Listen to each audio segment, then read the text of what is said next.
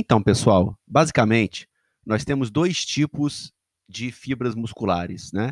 Isso a ciência descobriu há décadas atrás.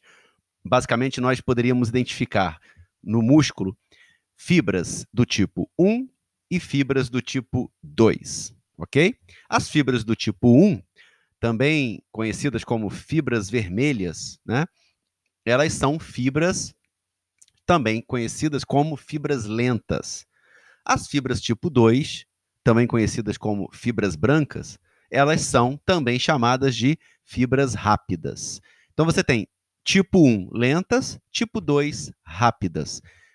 Pelo nome, a gente já imagina, né, a gente já deduz uma das características delas, que é a rapidez na condução do, da, do, do estímulo nervoso, da, no caso, do, o neurônio motor que estimula essa fibra, essa unidade motora, é um neurônio rápido, uma estimulação rápida, né? É, no caso da fibra rápida, né? Para a produção de força muscular. Vamos então, pessoal. Uh, nós sabemos hoje que os músculos esqueléticos eles possuem basicamente dois grandes grupos de fibras: as fibras tipo 1 ou lentas e as fibras tipo 2 rápidas. Pelo nome delas, né, a gente já é, usando o bom senso, a gente já deduz uma das características dessas fibras. A fibra tipo 1 lenta, ela é estimulada com um estímulo nervoso lento né, de velocidade de condução axonal lenta. A fibra rápida, esse nome rápido, vem da questão da estimulação da unidade motora, que é, de, que é realizada de uma forma rápida. A estimulação é rápida, ok? Então, se a gente está analisando a velocidade de condução axonal, a gente deduz que a fibra tipo 1 lenta, essa condução é lenta. Na fibra tipo 2 rápida, essa condução é rápida, ok? Bom, é, quando eu estimulo o músculo com uma condução axonal, com uma velocidade de condução axonal lenta, isso leva uma menor produção de força pelo músculo. Quanto mais rápido eu estimulo o neurônio motor, quanto maior a frequência dessa estimulação, a força tende a ser maior. Então, daí a gente deduz uma segunda característica dessas fibras. As fibras tipo 1 lentas, elas são fibras que não são preparadas para gerar tanta força quanto as fibras rápidas. As fibras rápidas. Então, as fibras rápidas são fibras de força, para geração de força. Então, quando, quando a gente tem que realizar muita força na nossa contração, quando a gente tem que produzir muita força na nossa contração, a gente usa predominantemente as fibras 2, as fibras rápidas. As fibras lentas, ao contrário, são fibras de resistência à fadiga. São fibras de endurance. O que, que isso quer dizer? elas são fibras que conseguem produzir uma força numa intensidade moderada, mas em uma longa duração de atividade. Ela consegue é, realizar uma contração, né, gerar tensão durante mais tempo. Então, ela é uma fibra de resistência, ok?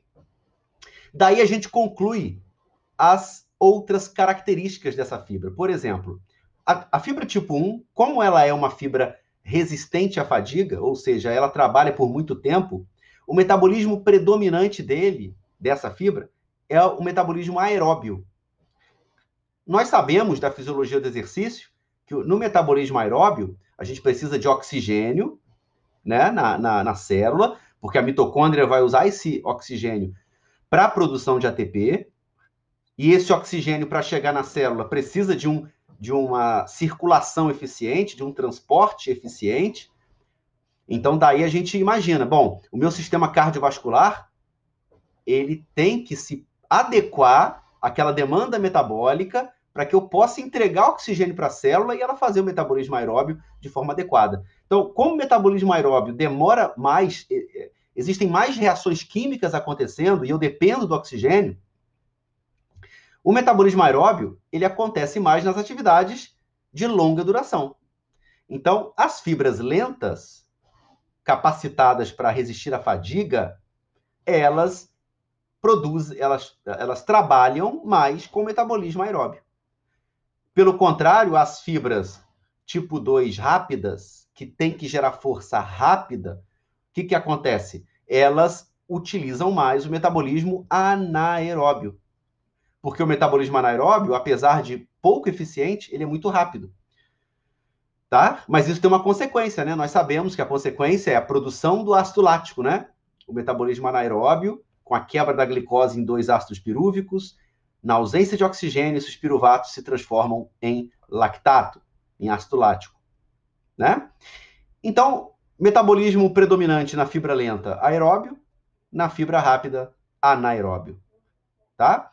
E daí a gente conclui outras características também. Por exemplo, a capilaridade das fibras lentas é maior do que na fibra rápida. Por quê? A fibra lenta precisa de mais sangue para levar mais oxigênio.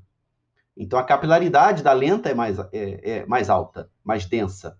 Né? Outra coisa, as fibras lentas têm mais mitocôndrias. As fibras rápidas têm menos mitocôndrias. Por quê? Porque o metabolismo predominante da, da lenta é aeróbio. Então eu preciso de mais mitocôndrias. Ok? Na fibra lenta tem mais mioglobinas, que é a proteína que armazena oxigênio dentro das fibras. Né? Então, como a fibra lenta faz mais aeróbio, é de se esperar que ela tenha mais mioglobinas do que a fibra rápida. Então, são algumas características importantes.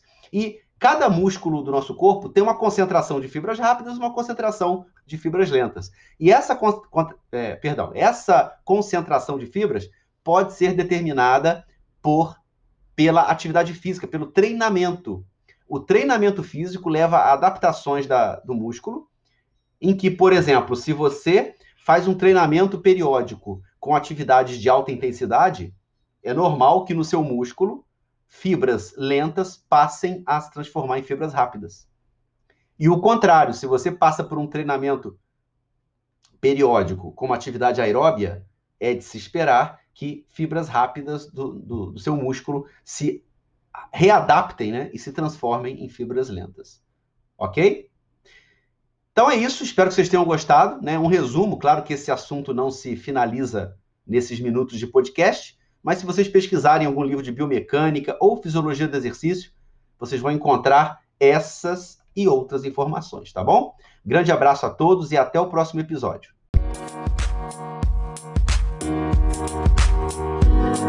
Música